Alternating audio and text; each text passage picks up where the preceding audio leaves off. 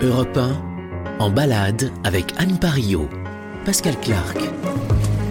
Bonjour à vous, comment va votre vie? La possibilité d'une île, ça vous tente? Alors oubliez les Seychelles. Tel que vous ne me voyez pas, je suis sur une île qui n'a pas le goût du sel. Île de la Cité à Paris, on sent la Seine.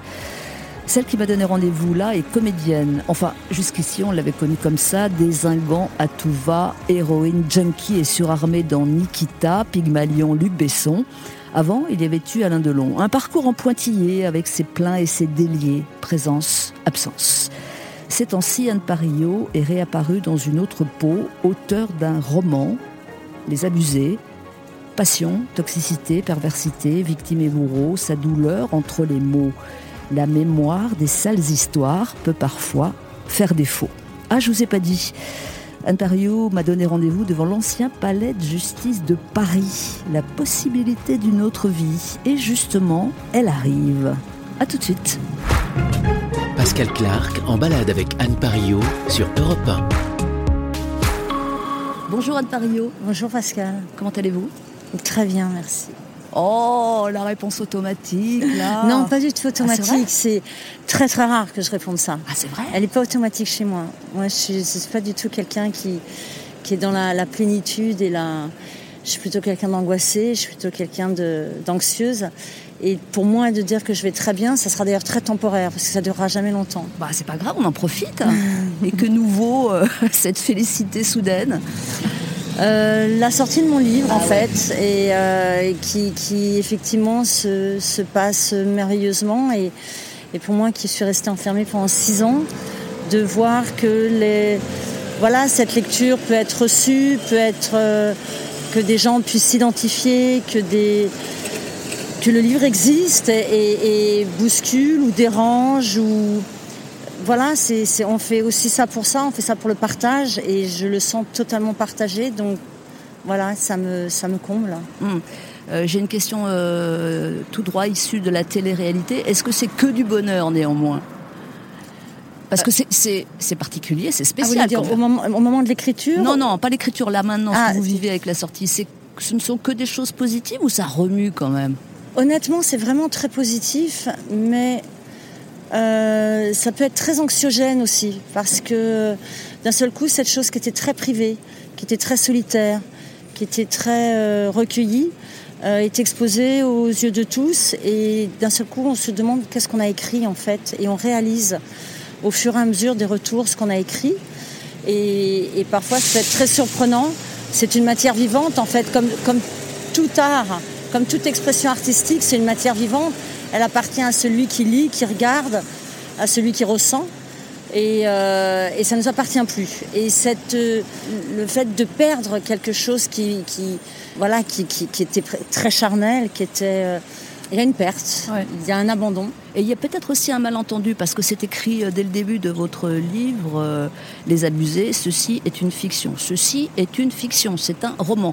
Et malgré tout, j'ai vu, je vous ai vu euh, sur les plateaux de télé, de radio, euh, et les gens vous demandent, euh, voilà, les gens pensent que c'est absolument votre histoire. Il faut sans cesse que vous rectifiez, comme si on pensait que c'était vraiment vous et qu'il n'y avait pas le paravent de la fiction. Vrai ou pas?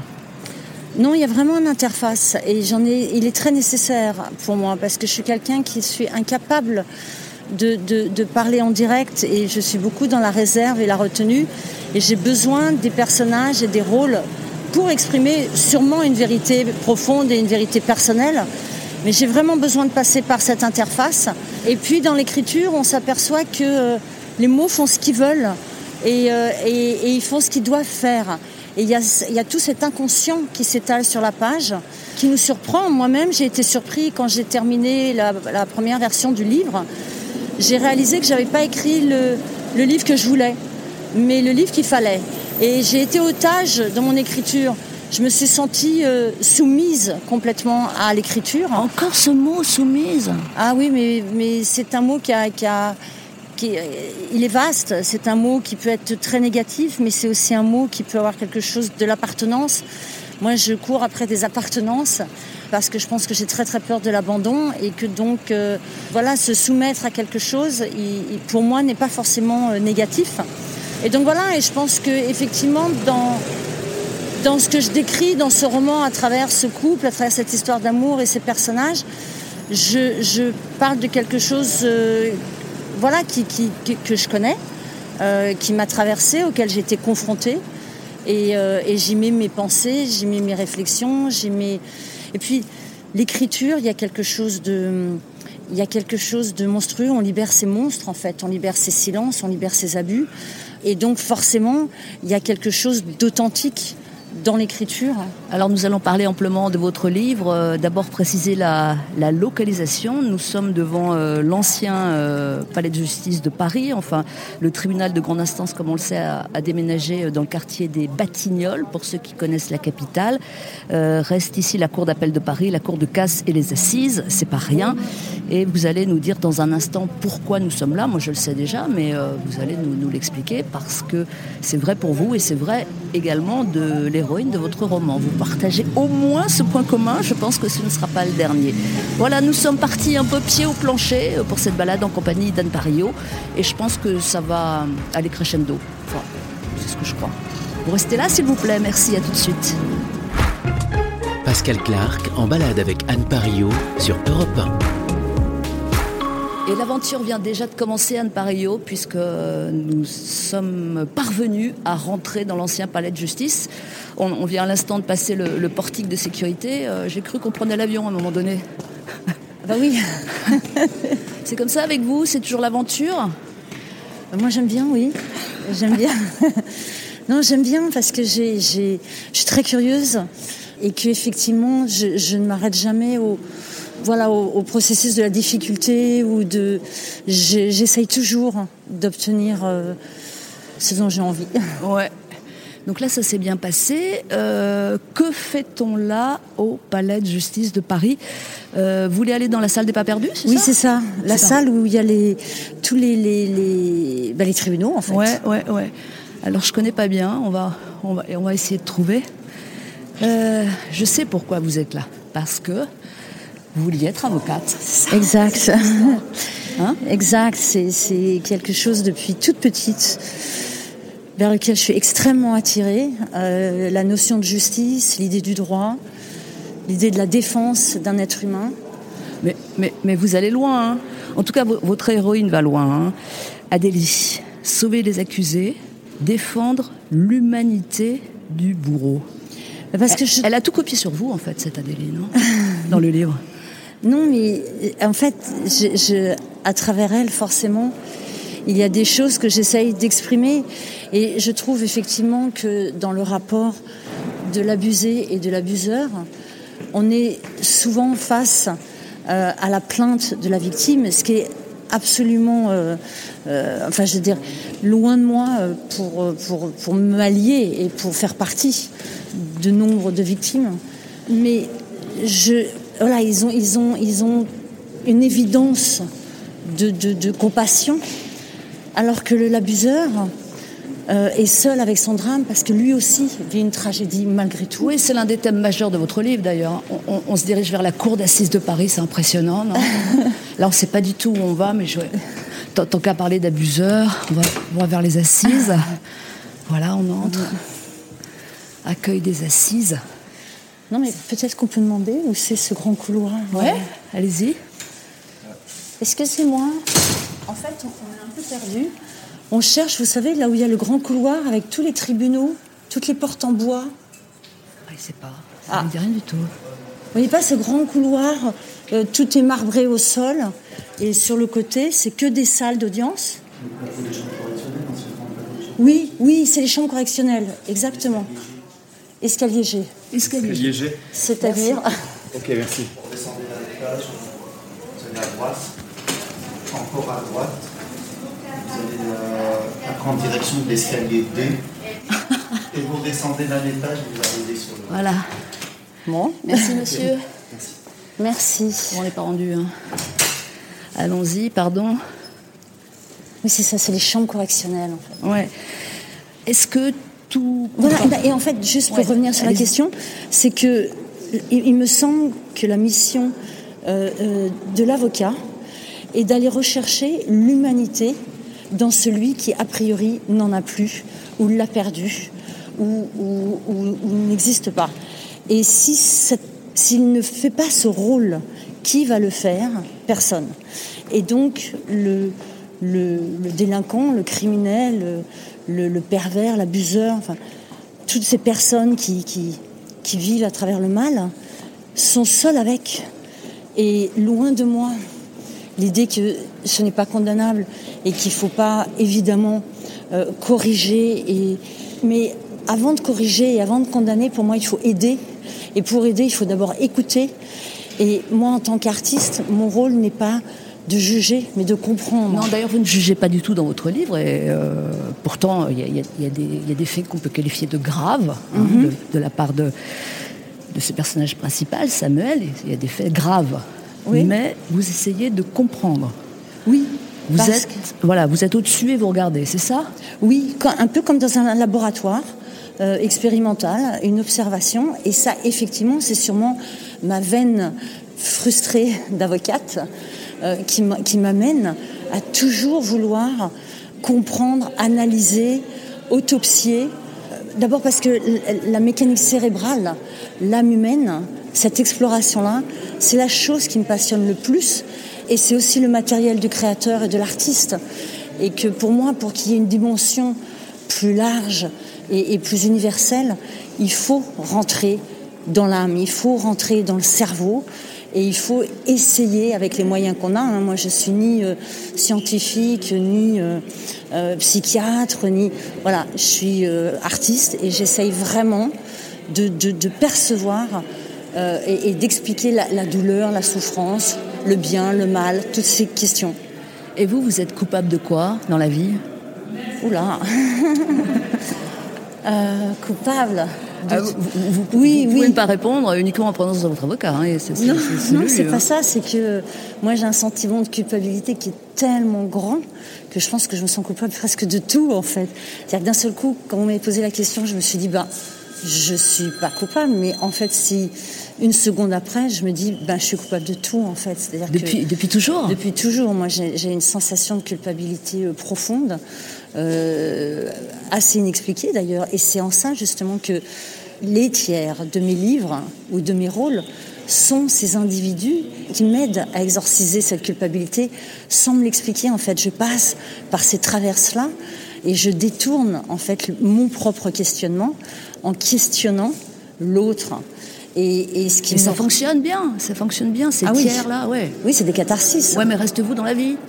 Pardon Reste-vous dans la vie et avec toujours la culpabilité. Ça l'efface un peu quand même.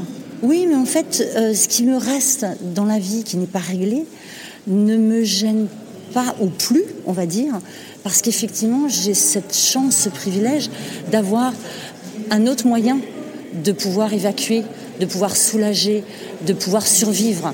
Euh, la question se serait fondamentalement posée si, comme beaucoup d'entre nous, on est seul avec ces, tragédies euh, internes et que finalement on, peut devenir fou ou on peut tomber malade ou, euh, on peut être très malheureux. Mm.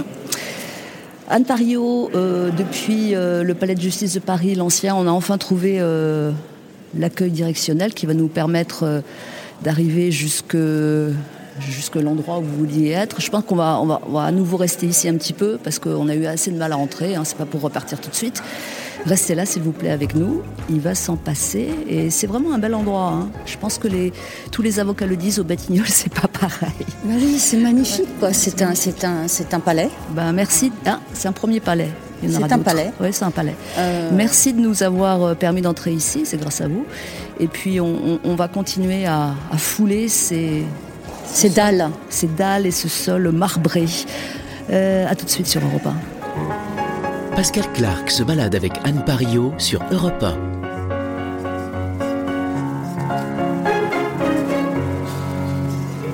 Regardez Anne Pario, des hommes et des femmes en noir, en robe noire. Je suis jalouse. J'imagine bien. Depuis l'ancien palais de justice de Paris. Mais alors, la question c'est Qu'est-ce qui vous a empêché de tenter tout ça, la, fac de droit, le, diplôme d'avocat? Pourquoi ça ne s'est pas passé comme ça finalement dans votre vie? Le destin.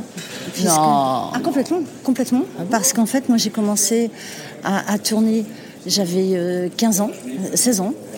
Et en fait, une fois que j'ai découvert mon premier film qui était l'hôtel de la plage Oui. et que euh, voilà j'ai navigué dans les dans les flots du cinéma. Mais comment vous êtes-vous retrouvé à ce casting? Parce que euh, vous dites le destin, mais euh, il, fa- il fallait déjà être repéré, accepter d'être comédienne. Vous n'avez pas eu le temps d'être avocate, si, si je comprends Ah, bien. exactement. C'est-à-dire qu'en fait, moi, je, on faisait tous de la danse dans notre famille, les garçons comme les filles, et j'ai voulu arrêter la danse à l'adolescence.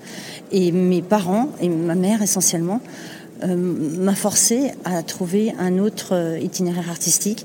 Et elle m'a dit je vais te mettre dans des cours de théâtre. Forcé, c'est bizarre. Ah oui, complètement. Parce que normalement, enfin normalement, il n'y a pas de normalité, mais souvent les petites filles rêvent, rêvent de ça, hein, de, de, de- de- Ah mais non, parce que moi je rêvais d'être avocate. Ah oui. non mais là c'est un peu un schéma à l'envers, vous voyez. Normalement, une petite fille dit bah moi j'aimerais bien être comédienne. Ah bah non non, tu vas faire des études. Normalement c'est l'inverse. Oui, je suis d'accord. Mais moi, voilà, je voulais faire des études, je voulais être avocate. Je pense, pour être, euh, voilà, avoir vécu des injustices, j'avais profondément besoin, dans ma vie, de rendre la justice. Euh, c'était une façon peut-être de me la rendre à moi-même à travers des événements euh, de l'enfance, hein. mais c'était une façon pour moi, en la rendant aux autres, de me la rendre et de pouvoir euh, et de pouvoir avoir un- une mission, une justification, une, dans ma vie. Et puis euh, finalement, le hasard m'a entraîné dans ces cours de théâtre. Euh, j'ai passé une audition, j'ai été prise. C'était ça ou passer des vacances avec mes parents. J'ai immédiatement couru sur le plateau de cinéma. Bah, là- et à là- partir de là, là, pour le coup, vous êtes coupable parce qu'il y a tellement de gens qui rêvent de faire ce métier sans pouvoir le faire. Vous, ça vous est arrivé sans que vous l'ayez demandé. oui, absolument. Là, là, vous êtes coupable un peu. On va en dire une énième culpabilité. Mais, euh, mais c'est vrai que très vite, j'ai compris que je pourrais faire, enfin que, que l'essence qui m'animait de vouloir être avocate, j'allais pouvoir la retrouver en tant qu'actrice et d'aller défendre à travers des rôles et des personnages. Ouais. Alors, et- et regardez, on, on vient de les croiser, vous voyez, regardez, ils sont dans un Encore costume. Il a l'air très sérieux. Voilà, ils sont dans un costume, ils sont dans un décor, ils sont à défendre autrui. Et vous allez voir des procès un peu, non? Ah oui, moi j'adore ça. C'est vrai? Ah oui, mais je les regarde à la télé. vous imaginez Ah, C'est un acte de comédien. Ah mais c'est totalement, totalement. Il doit convaincre, il doit, euh, il, il- il doit avoir une, un- une dialectique et une, une, une façon de, s'exprimer et d'émouvoir. Ce qui est quand même le propre du comédien. Émouvoir et convaincre. Ouais, ouais. Il doit émouvoir, il doit séduire, Raconter il doit une histoire. convaincre, il doit raconter une histoire, il doit faire croire à l'impossible.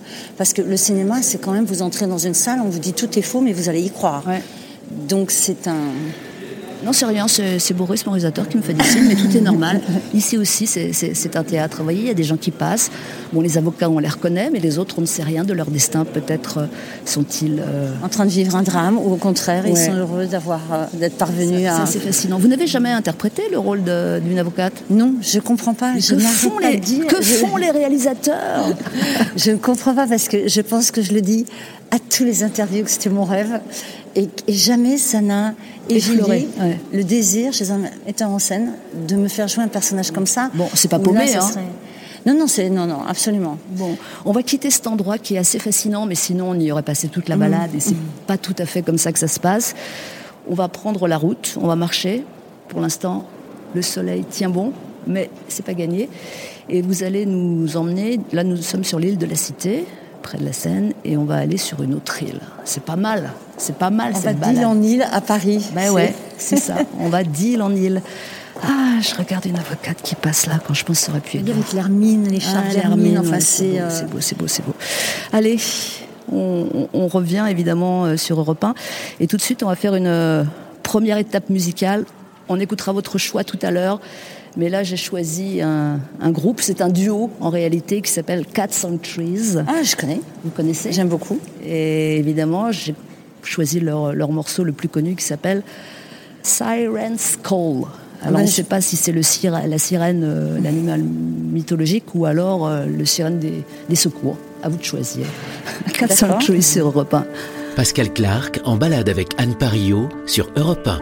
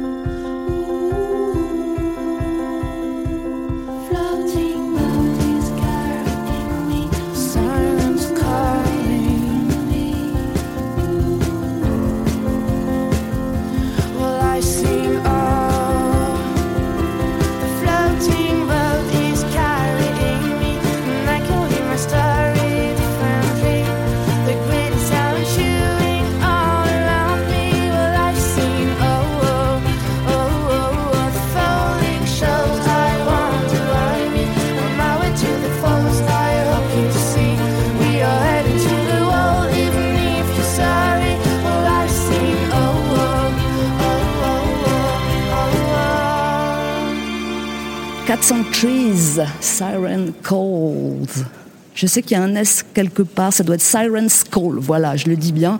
En tout cas, c'était sur Europe 1.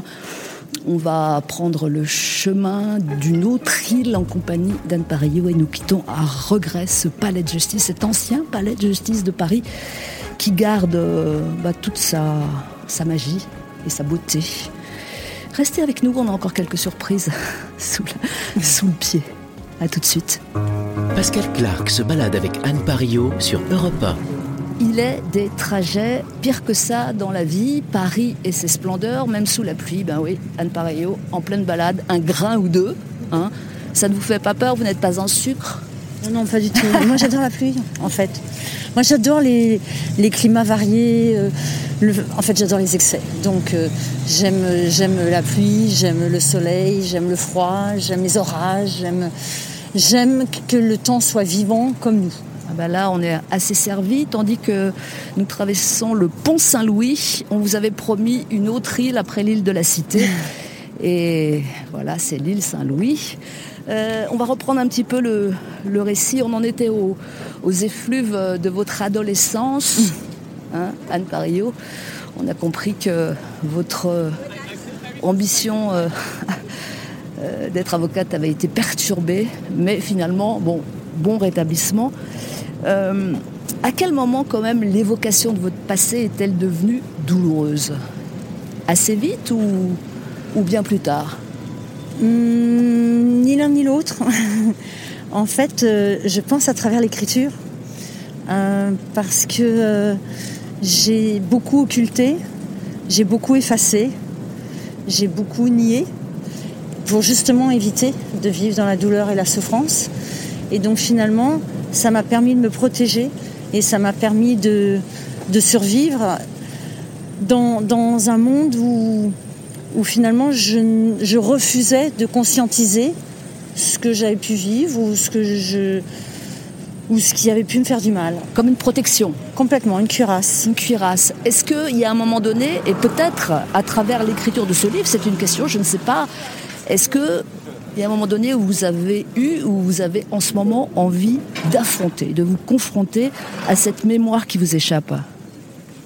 Non, en fait, parce qu'elle elle, s'est exercée effectivement à travers l'écriture désabusée de mon livre. Et euh, c'est tellement une façon pour moi tellement plus constructive et tellement plus puissante que euh, une confrontation directe ou que de la plainte ou que encore une fois hein, je ne juge rien ni personne par pour vous, là on parle pour vous. voilà. Mais pour moi, je suis quelqu'un qui est beaucoup plus dans le dans l'énergie et dans, dans, dans, dans la fabrication de transformer la rage en fait, de transformer la douleur, la rage ou le, ou le dans quelque chose qui va me permettre de de continuer à m'évader, de continuer à rêver. Je veux surtout pas perdre le rêve parce que Et pourquoi perdriez-vous le rêve si, si vous cherchiez à ce que cette mémoire la sorte? parce que du coup il y a quelque chose de très innocent que je veux absolument garder. Oui, mais vous disiez que vous aviez des symptômes, vous souffriez de symptômes sans en savoir la cause. Je vous ai écouté hein, partout. Donc s'il y a symptômes, est-ce que vous n'avez pas envie ou besoin de vous en débarrasser? Il y a des méthodes après tout. Oui, je sais. Euh, moi, ma méthode, elle est à travers l'art. Euh, je n'éprouve pas le besoin d'aller plus loin ou différemment. En fait, la douleur me fait mal, mais me fait pas peur.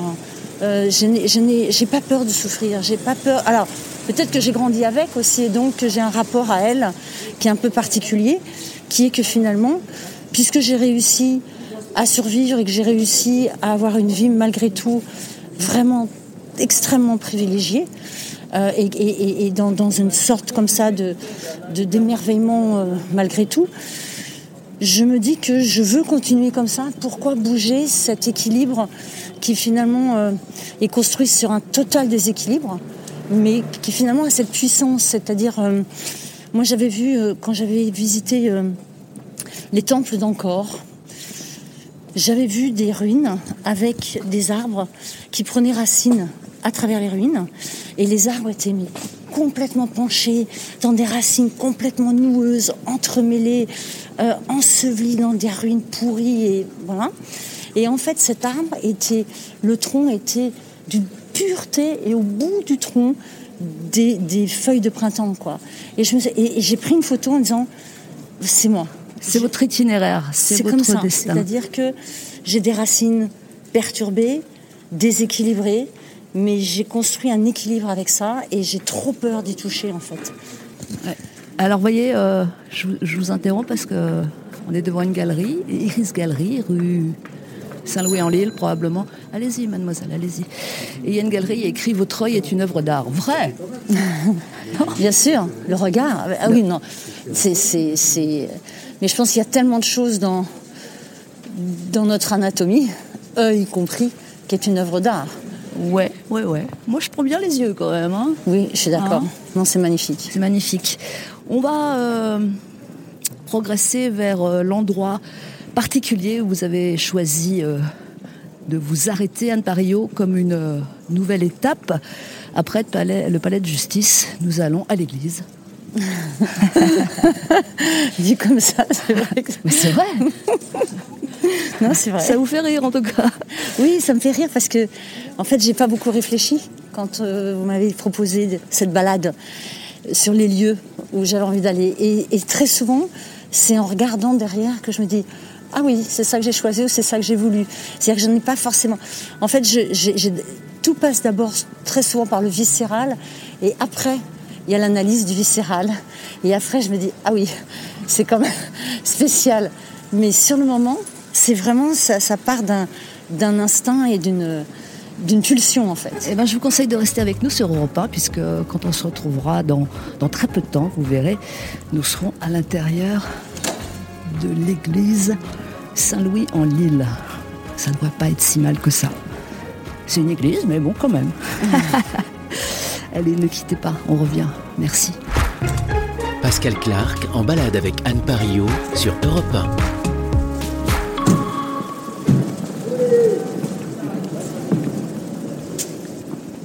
1. Depuis l'intérieur de l'église Saint-Louis en Lille, 18e, début 18e, style baroque. Effet immédiat de Pario, on parle plus bas. Que fait-on là? Ben, en fait, euh, on est dans une maison. Pour moi, c'est une maison, en fait. C'est-à-dire que j'aime beaucoup les églises. J'aime les églises pour ce... D'abord parce que je pense qu'il n'y a pas une église, mais qu'il y a des églises. Et que euh, il y a les églises euh, triomphantes, il y a les églises souffrantes, il y a les églises euh, militantes. Et puis, il y a ce que nous, on fait de l'église vis-à-vis de nous-mêmes. Et moi, c'est celle-là qui me plaît, c'est celle-là qui est la mienne, c'est-à-dire un, un lieu où... C'est le lieu qui vous plaît, c'est le lieu, l'apaisement. euh, un lieu où on arrête de jouer, où on lâche prise, où on devient, enfin moi je redeviens euh, moi-même et je retrouve une forme de vérité avec moi-même et donc forcément propice au recueillement et propice à, à la réflexion, à la pensée. Vous priez ou pas? Vous êtes croyante? Moi, je suis croyante, mais je suis pas du tout dogmatique ni pratiquante en fait. J'adhère. Quand je dis j'adhère, c'est-à-dire que je reçois l'enseignement divin que je trouve euh, magnifique parce que totalement universel et, total, et profondément humain en fait, avant d'être divin. On va pas, on va pas rentrer dans la discussion. Je crois sur parole. D'accord, très bien. Euh, parler des abusés dans l'église, ça se tente? Absolument. Vous voulez choisir autre endroit? Oui, on peut se rapprocher. On peut se rapprocher. Après, il y, y a des enfants et leur cours de catéchisme. hein, on Ah. va pas trop les déranger. Je voulais parler de cette phrase très troublante en exergue de votre roman. hein. Je l'invente pas, c'est écrit et vous avez ressenti le besoin de l'écrire. euh, Vous avez commencé ce roman juste après la mort de votre père et vous l'avez terminé juste après la mort de votre mère. Est-ce que, peut-être que c'est un peu tôt pour vous, mais est-ce que vous voyez un sens à ce double, cette double disparition troublante, probablement? Ben, je pense que le livre n'était pas pour eux. Le livre leur était pas destiné et c'était peut-être pas à eux de le lire, mais à moi de l'écrire. Et hum, peut-être que ce livre leur aurait fait mal ou aurait été euh, empreint d'incompréhension de leur part, peut-être aussi. Et que parfois, euh, pour déclencher une écriture, il faut que quelqu'un disparaisse. Ça a été le cas pour moi, puisque effectivement, un des déclencheurs, c'est la, disparition de mon père, ou peut-être que inconsciemment, j'ai reçu comme l'autorisation, une liberté de pouvoir écrire ce que, j'avais besoin et, ce qui était une urgence pour moi d'écrire. Et peut-être que pour ma, pour ma mère, euh, c'est quelque chose qui... Je pense que là, elle est partie dans une certaine paix, dans une certaine sérénité. Euh, et je voulais ça pour elle. Et finalement, le destin m'a accompagnée dans ce souhait que j'avais peut-être et cette crainte que j'avais peut-être qu'elle découvre ce livre. Donc finalement, voilà, les choses se sont, se sont orchestrées et se sont positionnées euh, d'une façon où j'ai, je suis témoin de ce qui a été décidé pour moi, mais je pense que je l'apprécie en fait. C'est un livre violent, cash, cru, euh, avec beaucoup de sentiments extrêmes. Euh, jusqu'à la fin. Est-ce que vous l'aviez décidé comme ça? Est-ce que vous l'aviez prévu comme ça? Et quand vous y repensez à ces abusés, quelle était l'impulsion de départ? Il y a toujours une impulsion, même si à la fin, euh, la fin diffère finalement. Vous vous souvenez de l'impulsion de départ? Hmm. Je pense peut-être un, comme vous l'avez dit tout à l'heure, c'est-à-dire que je pense qu'il y a beaucoup, beaucoup d'inconscient, hein, et je fonctionne beaucoup avec l'inconscient. Mais je pense que, comme vous l'avez dit tout à l'heure, peut-être qu'à un moment, euh, euh, la souffrance est peut-être un peu lourde, et peut-être un peu euh, fragilise trop ou vulnérabilise trop, et peut-être que je voulais pallier à cette vulnérabilité et peut-être arrêter un schéma ou arrêter un processus de relations euh, avec les autres qui en fait me faisaient du mal. Et, dans ce désir de raconter une histoire euh, à travers un, roman, effectivement, de, pas du tout de, me guérir ni de réparer, parce que je pense que ce n'est pas la mission et que ça ne l'a pas fait, mais en revanche d'avancer et d'évoluer, et surtout de réaliser. Mettre à distance, ça vous va? Comme expression Mettre à distance un petit peu Oui, mettre à distance, mais surtout de, réaliser, de, finalement, cet inconscient que j'ai mis sur la page m'a apporté, moi, une conscience et un regard sur moi-même. Parce qu'en fait, effectivement, euh, c'est comme si je, je, lisais euh, moi-même une histoire et un roman, et de me dire, mais il faut, euh, il faut que les choses changent, il faut que les choses euh, évoluent. Et en plus, finalement, c'est peut-être quelque chose aussi que je sentais de manière générale, puisque au moment où sort le livre, c'est quand même le moment où finalement tout le monde en parle et tout le monde traite de ces sujets. Et, et on s'aperçoit à quel point il y a quelque chose du phénomène sociétal et du phénomène presque historique de réaliser à quel point notre société, notre monde est souillé par, euh, ces, par ces drames. On va continuer à parler des abusés, de cette, de cette relation euh, toxique, destructrice entre, vous, entre ce couple, Samuel et Adélie. Mais d'abord, on va écouter euh, depuis cette église Saint-Louis-en-Lille votre choix musical. Anne Pario, de quoi s'agit-il? En fait, c'est la musique de The Hours, un film de, avec Nicole Kidman. C'est un morceau qui m'a accompagné pendant l'écriture. c'est bien le morceau au piano hein, de Philippe Glass. Poète Axe. Poète Axe, d'accord, d'accord. Poète Axe, on va y arriver et on va retrouver, on va tout remettre dans l'ordre. Écoutez donc de Poète Axe, The Hours, depuis l'église Saint-Louis-en-L'Île. Je pense que ça colle bien à l'atmosphère, Oui, totalement, parce que c'est quelque chose dans cette musique où il y a euh, du drame, de la douleur et en même temps il y a du solennel. Il y a quelque chose de, de, de l'envoûtement aussi. Et voilà, c'est une musique qui résonne comme les choses résonnent dans, les églises. Écoutez ça, c'est sur Europe 1, c'est un choix d'Anne Parillo, c'est pour vous. Europe 1, Pascal Clark se balade avec Anne Parillo.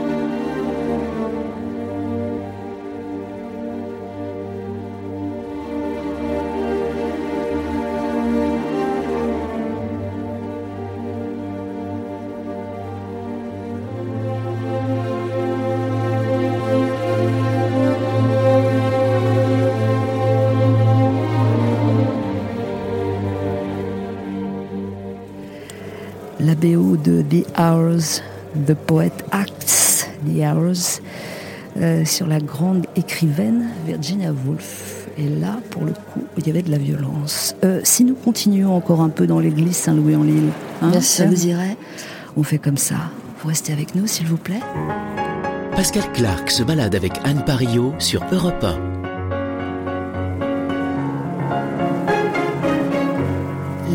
comédienne Anne Parillo et ses différentes peaux.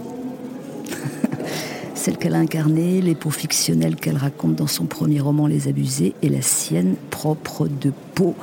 Y a-t-il convergence dans les épidermes? C'est un peu la question que je me pose. Anne Parillo, toujours depuis cette église, je le disais, Les Abusés, c'est une histoire euh, d'abus, mais entre deux personnages, on va dire, pour faire court, une victime, un bourreau, qui ont tous deux été abusés dans leur enfance. Et vous semblez dire ça, comme vous l'avez dit tout à l'heure au palais de justice, euh, que même les bourreaux ont des circonstances atténuantes car ils ont eux-mêmes été abusés. C'est ça que vous voulez dire. Simplement, c'est une chaîne sans fin. Il y a aussi des bourreaux, des, des, abusés qui ne deviennent pas abuseurs. Oui. Débrouille-toi avec ça. Non, non. non, mais bien sûr. Euh, malgré tout, ce qui, ce qui moi me m'intéresse, c'est de parler de ceux qui le sont devenus.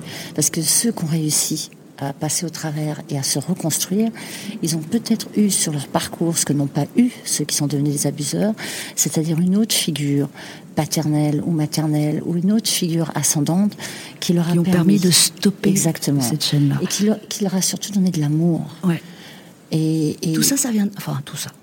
En gros, le manque d'amour est délétère. Le manque d'amour provoque des dégâts incommensurables. Ah oui, moi je pense que oui. Je pense que l'amour, c'est exactement comme euh, la nourriture qu'on met dans le corps et, voilà toute l'hygiène de vie qui est nécessaire pour que notre anatomie euh, euh, survive. Je pense que l'amour, c'est vraiment la nourriture de l'âme et que quand elle n'existe pas, on, est dans un manque terrifiant qui nous entraîne à des dérives et des déviances et des. oui. Dans le roman, Adélie laisse à penser qu'elle est responsable des abus qu'elle subit, et notamment les, abus de son enfance. Est-ce que vous vous estimez, Anne Pario, est-ce que vous pensez que c'est le propre aussi de, ces victimes de penser à un moment donné qu'elles sont responsables de ce qui est arrivé? Et, et, que le, le mal, ça, ça fait beaucoup de mal aussi alors précisément ceux qui sont dans un très jeune âge et encore plus ceux qui sont dans le cadre familial. Parce que quand il s'agit d'un membre de votre famille, d'un parent, il n'est pas envisageable dans l'esprit d'un enfant de penser que cette, personne vous veut du mal. Il n'est pas envisageable que cette personne agisse contre vous. Et vous grandissez donc avec l'idée que c'est de votre faute parce que il est, il est, il est vos parents sont, sont le socle affectif, vos parents sont ceux qui doivent vous aimer.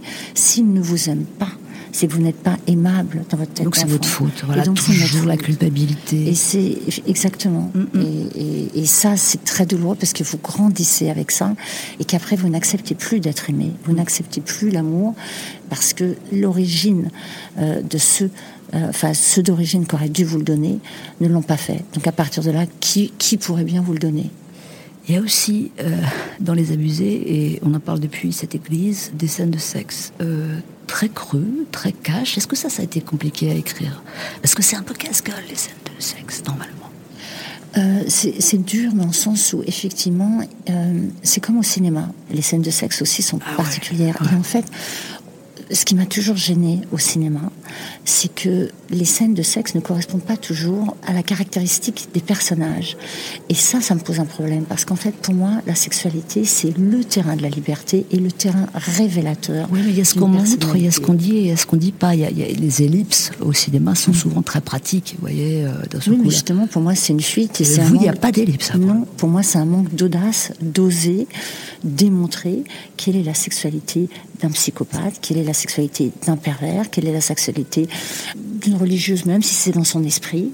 Je veux dire, c'est important que cette, cette notion qui est quand même fondamentale à l'être humain euh, et, qui est le terrain des révélations d'une personnalité existent en accord et en phase avec l'individu.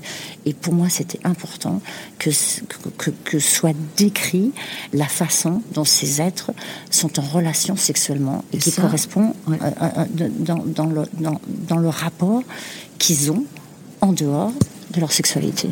Et ça, on peut dire que vous ne refusez pas l'obstacle dans les abusés. Non, c'est vrai, vous y allez euh, frontalement. Sans que ça soit, je pense, parce que justement, je pense qu'il n'y a rien d'obscène ou rien de vulgaire. Ah, j'ai pas dit obscène, hein Non, non. J'ai dit frontal. Je précise parce que euh, je pense que l'obscénité vient de, de quand c'est pas juste, quand c'est pas exact.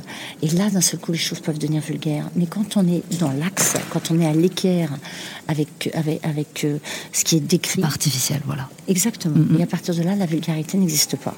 On va écouter les titres euh, du journal de Fabienne Lemoyle sur Europe 1. Pendant ce temps-là, nous allons quitter, à regret, je dois dire.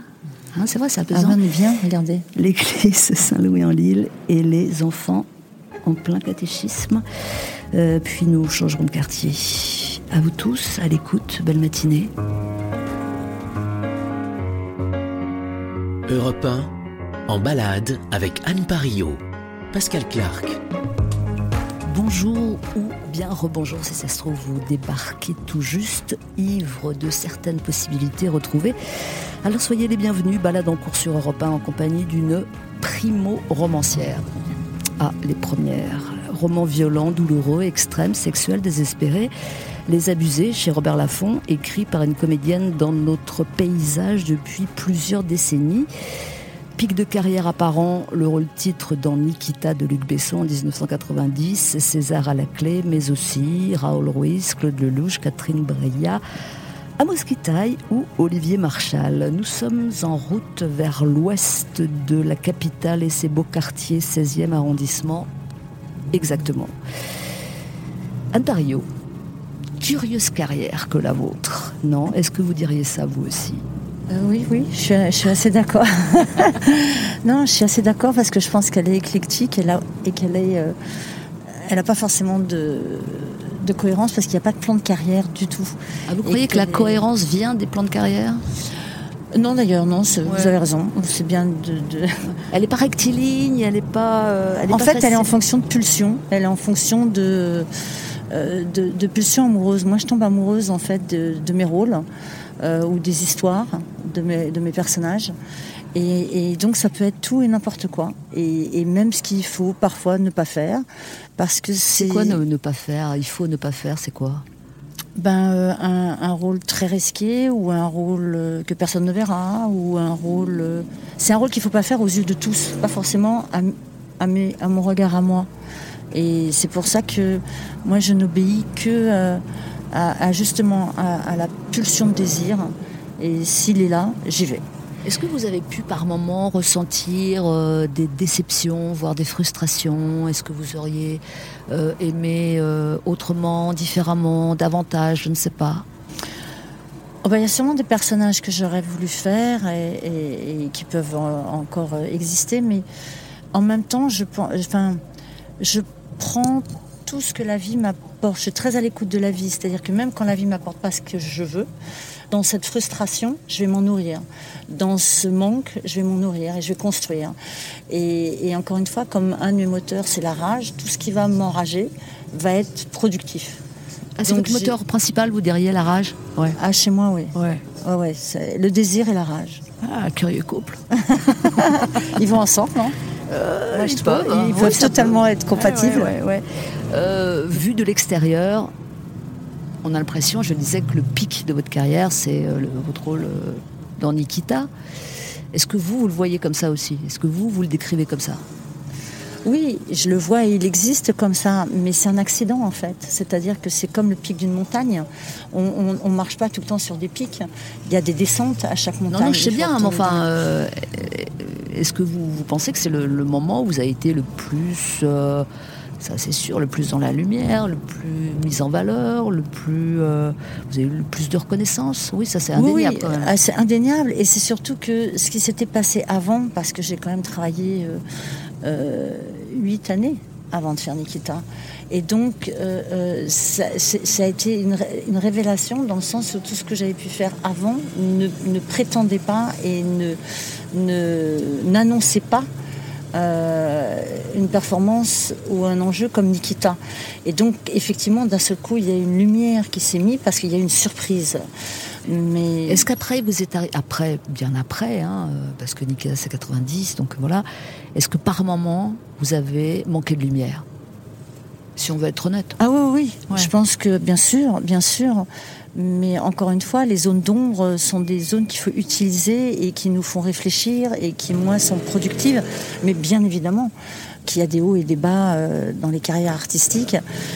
Mais justement, c'est par exemple Nikita, ce qui est intéressant pour moi et ce qui, m'a, ce qui a été un fil conducteur, c'est de challenger un titre aussi. C'est-à-dire de. de, de C'est comme un quoi sportif. challenger un titre Ben, euh, c'est comme un, un- un- un sportif qui a gagné un championnat. Ah oui, oui. Euh, D'un seul coup, il se challenge Le pour aller titre. plus loin ou pour, pour rejouer son titre. La performance, le titre, c'était le César, c'est ça Exactement. Ouais. Et Ou, ou même euh, votre interprétation, évidemment. Exactement. Et donc moi, c'est quelque chose qui m'intéresse, ça, le challenge, le défi.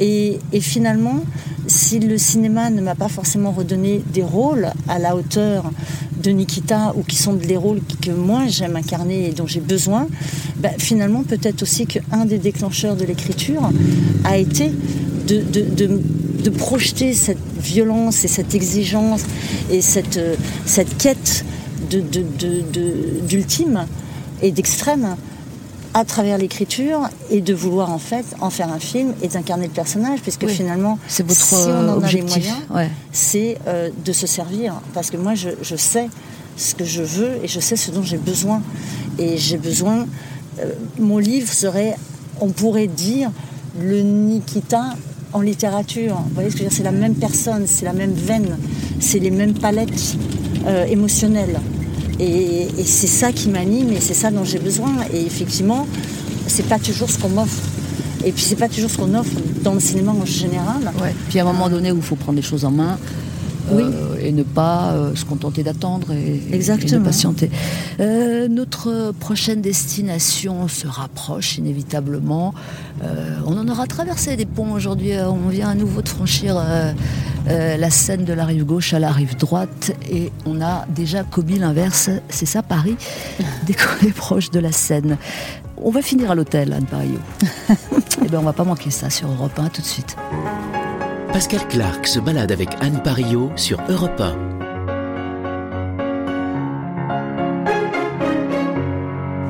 C'est bon là merci Très bien. Merci, merci monsieur. Au revoir, monsieur, merci.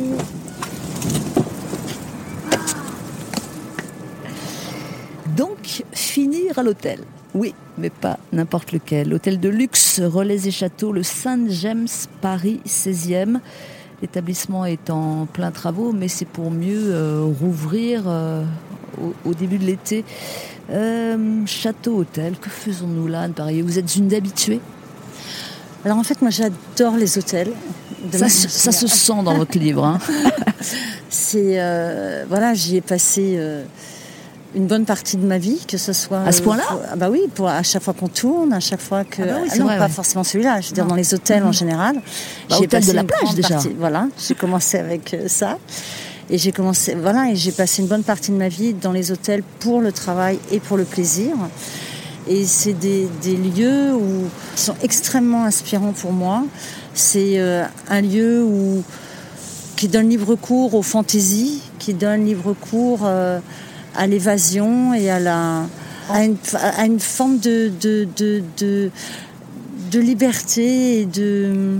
Pour moi, c'est très poétique l'hôtel. Endroit de passage pour âme abandonnée. Alors, il y a effectivement les, les Je deux... ça de votre livre. hein. Oui, oui, absolument. Il y a les deux versions de l'hôtel, c'est-à-dire il y a, il y a la partie que je viens de décrire, et puis il y a le, le, le côté euh, d'endroit neutre, anonyme, qui recueille effectivement des, des âmes un peu perdues et solitaires, et qui se, se- qui se retrouvent à être chez eux dans des endroits étrangers. Et cet hôtel-là, le, le Saint-James, qui a un côté euh, voilà, mi-château, euh, mi-maison familiale, est un endroit extrêmement romantique, parce que en fait, euh, j'aime beaucoup le romantisme. Qu'est-ce qu'il y a de romantique ici alors?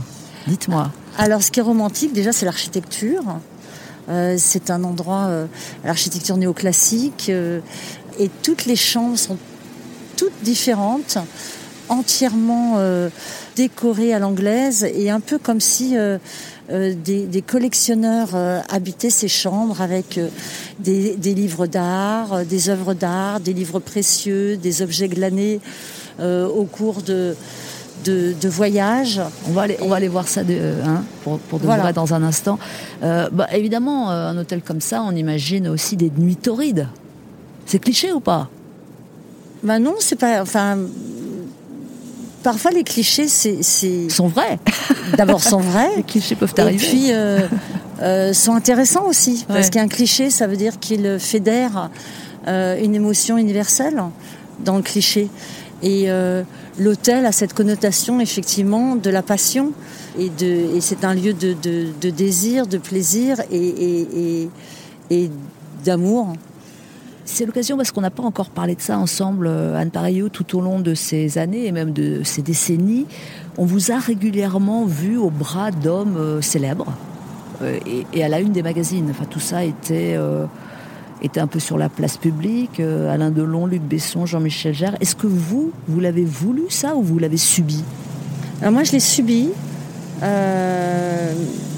Je l'ai subi, c'est-à-dire que les trois personnes que vous venez de citer ont vraiment eu un- une figure de, de Pygmalion pour moi.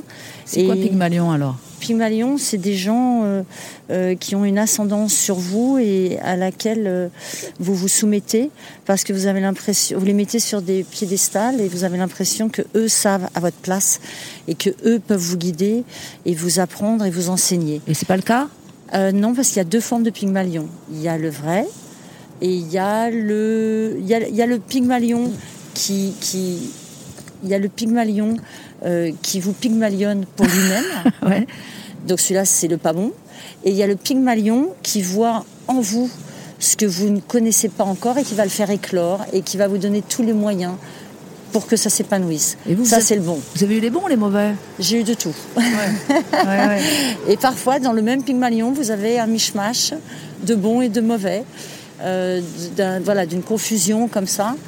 Euh, mais, euh, Mais du coup, euh, une image, ça, ça, ça vaut ce que ça vaut, pas plus qu'une image, mais ça, ça donne une certaine image de vous, vous comprenez? Oui, et c'est pour ça qu'aujourd'hui, je pense aussi que euh, finalement, cet exercice de l'écriture en solitaire et d'une- expression de moi-même à travers euh, une, euh, une expression artistique me permet de réajuster à moi-même d'abord et peut-être, comme vous le dites, euh, sur une image de moi-même, euh, de montrer que finalement aujourd'hui, je n'ai peut-être plus besoin d'avoir des Pygmalions. Je, je, j'ai peut-être, euh, je vais peut-être avoir un peu plus confiance en moi. Ça libère. Et, et ça libère. Et, et- et- et finalement, toutes ces classes, euh, tout cet apprentissage d'abord et ces classes ensuite que j'ai pu faire, accompagnées par euh, euh, ces personnes, finalement aujourd'hui m'ont amené à être moi-même euh, et, à me, et à me construire et finalement à pouvoir aujourd'hui euh, exister en tant que tel. Avant la dernière séquence, In the Room, musique avec un morceau que j'ai choisi. Il est beau, il est triste comme il faut. Portichet, Glory Box. Ah oui. Bah, j'adore Portichet. Hein Bon, ça va. Ah, joyeux, joyeux, hein, mais voilà, je le sentais bien. Ah, Boris est d'accord, donc ça, ça va. C'est pour vous sur Europe 1. Portichet, Glory Box. Pascal Clark en balade avec Anne Parillo sur Europe 1. I'm so tired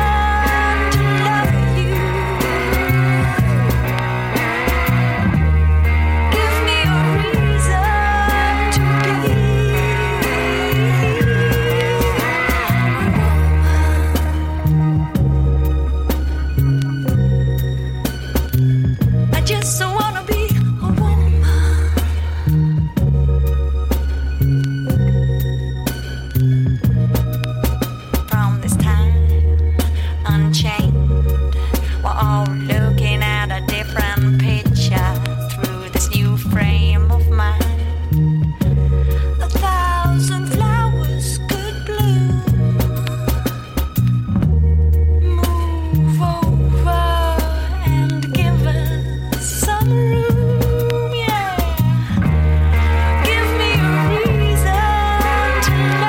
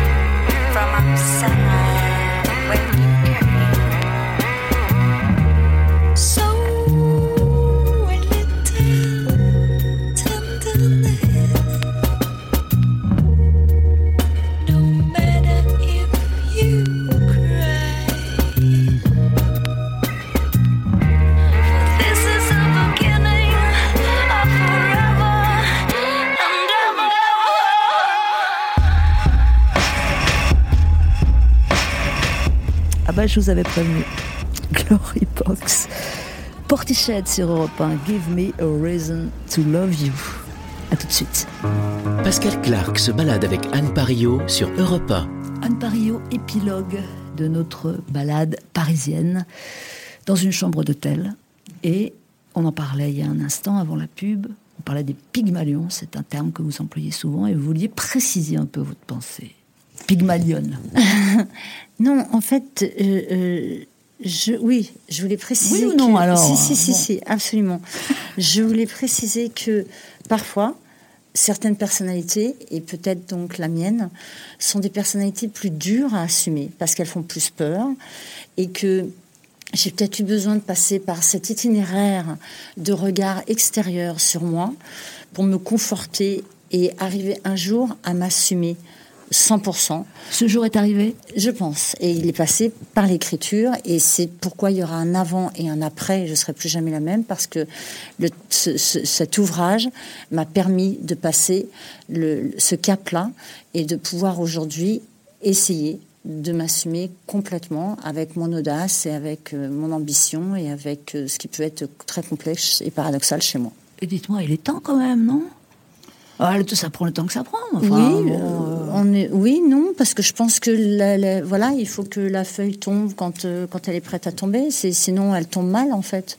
Donc euh, moi, il m'a fallu tout ce temps-là, mais c'est un temps qui n'a pas été perdu. C'est un temps qui m'a construit et qui, et qui a fait de moi aujourd'hui quelqu'un qui va justement être pleinement dans son, dans, dans- dans- de- qui va pouvoir s'accueillir en fait. Alors, on va terminer sur euh, ce qu'on a pu constater tout au long de cette balade depuis 11h du matin sur Europe 1 et dont on n'a pas encore parlé. Quelque chose qui est très important chez l'être humain, qui nous définit absolument, c'est la voix. Ah. Euh, la vôtre est vraiment spéciale. Vous- on vous l'a déjà dit? Bah oui, on me le dit très souvent et c'est même par, plus par ma voix que par mon physique qu'on me reconnaît même. Donc euh, moi, je, je ne la détecte pas comme ça, mais très souvent on dit ah vous avez la voix d'Anne Parillo et avant même qu'on me dise vous n'êtes êtes-vous Anne Parillo ou qu'on me reconnaisse physiquement. Et vous, vous l'aimez? Je l'ai détestée pendant très très longtemps. Je trouvais qu'elle me trahissait, qu'elle qu'elle correspondait pas du tout à ce que j'avais à l'intérieur. Et puis quand j'ai vu qu'on l'aimait, là c'est pareil. Il a fallu que j'attende qu'elle soit aimée par d'autres pour pouvoir moi l'aimer moi-même. Et finalement aujourd'hui, elle me gêne moins en tout cas. Elle est un peu cartoon, un peu euh, petite fille. Ma voix? Hmm? Oui. Oui, mais c'est peut-être en ça que je me sens trahie. Parce qu'en fait, euh, il y a quelque chose de beaucoup plus profond en moi. Et que cette voix, euh, je ne l'entends pas profonde, je ne l'entends pas grave. Alors que je suis plutôt dans ces sonorités-là à l'intérieur de moi. Donc, c'est la raison pour laquelle je, je vous expliquais que je me sens trahie par ma voix très souvent. Elle ne m'obéit pas. Mais Elle- tout le monde, comme tout le monde, parce qu'on est les seuls à entendre sa voix comme on l'entend. Mais sinon, la vôtre, euh, est-ce que c'est. Si je vous dis que votre voix peut être euh, perçue comme celle d'une petite fille où elle a trahison, et pas trahison, ça veut Euh, dire que vous avez gardé ça en vous? Oui, mais on n'est pas. Enfin, je ne suis pas que ça non plus. Ah bah donc c'est réducteur. Ah bah oui. Et, euh, et effectivement, je pense que la petite fille est restée en moi et je la garde en moi parce que c'est peut-être elle qui me maintient dans mon innocence. Et donc, euh, comme je le disais tout à l'heure, euh, c'est très précieux pour moi. Mais en même temps, il y, en a d'autres maintenant. Il y a, y a aussi une femme. Et euh, j'aimerais qu'elle laisse un peu de place peut-être à la femme aujourd'hui et qu'elle me donne la voix qui correspond, qu'elle laisse la voix de la femme que je peux avoir hein, parfois. Mais effectivement, ça veut dire qu'il faut que qu'il faut que je la peut-être qu'il faut que je l'accepte aussi. Peut-être que c'est un problème d'acceptation aussi de dire voilà, il faut que je prenne cette autre voix qui existe en moi, mais que je ne laisse pas sortir. Pour terminer, savez-vous déjà ce que vous avez appris ou ce que vous avez compris en écrivant Les Abusés Hmm, alors ça, euh, c'est 400 pages en fait, pour répondre. c'est les, c'est les 360 pages de mon livre Ouais. euh, que j'ai essayé de détailler justement sur ce que je pouvais avoir réalisé à travers euh, l'écriture et cette écriture. Je pense que je me suis beaucoup... oui, j'ai compris que, que je m'étais beaucoup enfouie euh, que je m'étais beaucoup euh, surprotégée et que s'il y a surprotection, c'est peut-être parce qu'il y avait euh, Péril, danger, péril, blessure. blessure, effectivement, et que. Oui, en fait, j'hésite parce que c'est une question tellement difficile pour moi Ah, J'aurais dû la, la poser au début alors. Non, On va la laisser en l'air. Parce que là, l'émission se termine. oui, en fait, je pense qu'il faut toujours du recul. Je pense que j'ai peut-être pas assez de recul. Voilà. euh, pour répondre à cette question, euh, qui me sera donnée par euh, la vie de ce livre et l'existence du livre, et effectivement dans l'écriture d'un d'un possible deuxième, qui va me faire comprendre ce que j'ai écrit dans le premier. Exactement, c'est une chaîne. Dernière petite question, réponse très rapide si vous l'avez, euh, puisque vous envisagez d'adapter euh, ce livre au cinéma en le réalisant et en jouant le rôle féminin. Qui jouerait le rôle de Samuel Mon rêve, ce serait Mats Mikkelsen, Ah, que je- que je- que j'idolâtre comme acteur. c'est sûr. Bah écoutez, je- c'est tout ce que je vous souhaite de, pour, pour la suite. Les Abusés, le livre est sorti chez Robert Laffont. Merci beaucoup Anne Pario pour la Merci Pascal. En balade avec qui est réalisé par Boris Pachinski. Boris, plutôt église ou plutôt hôtel? Plutôt hôtel, hein. Complètement.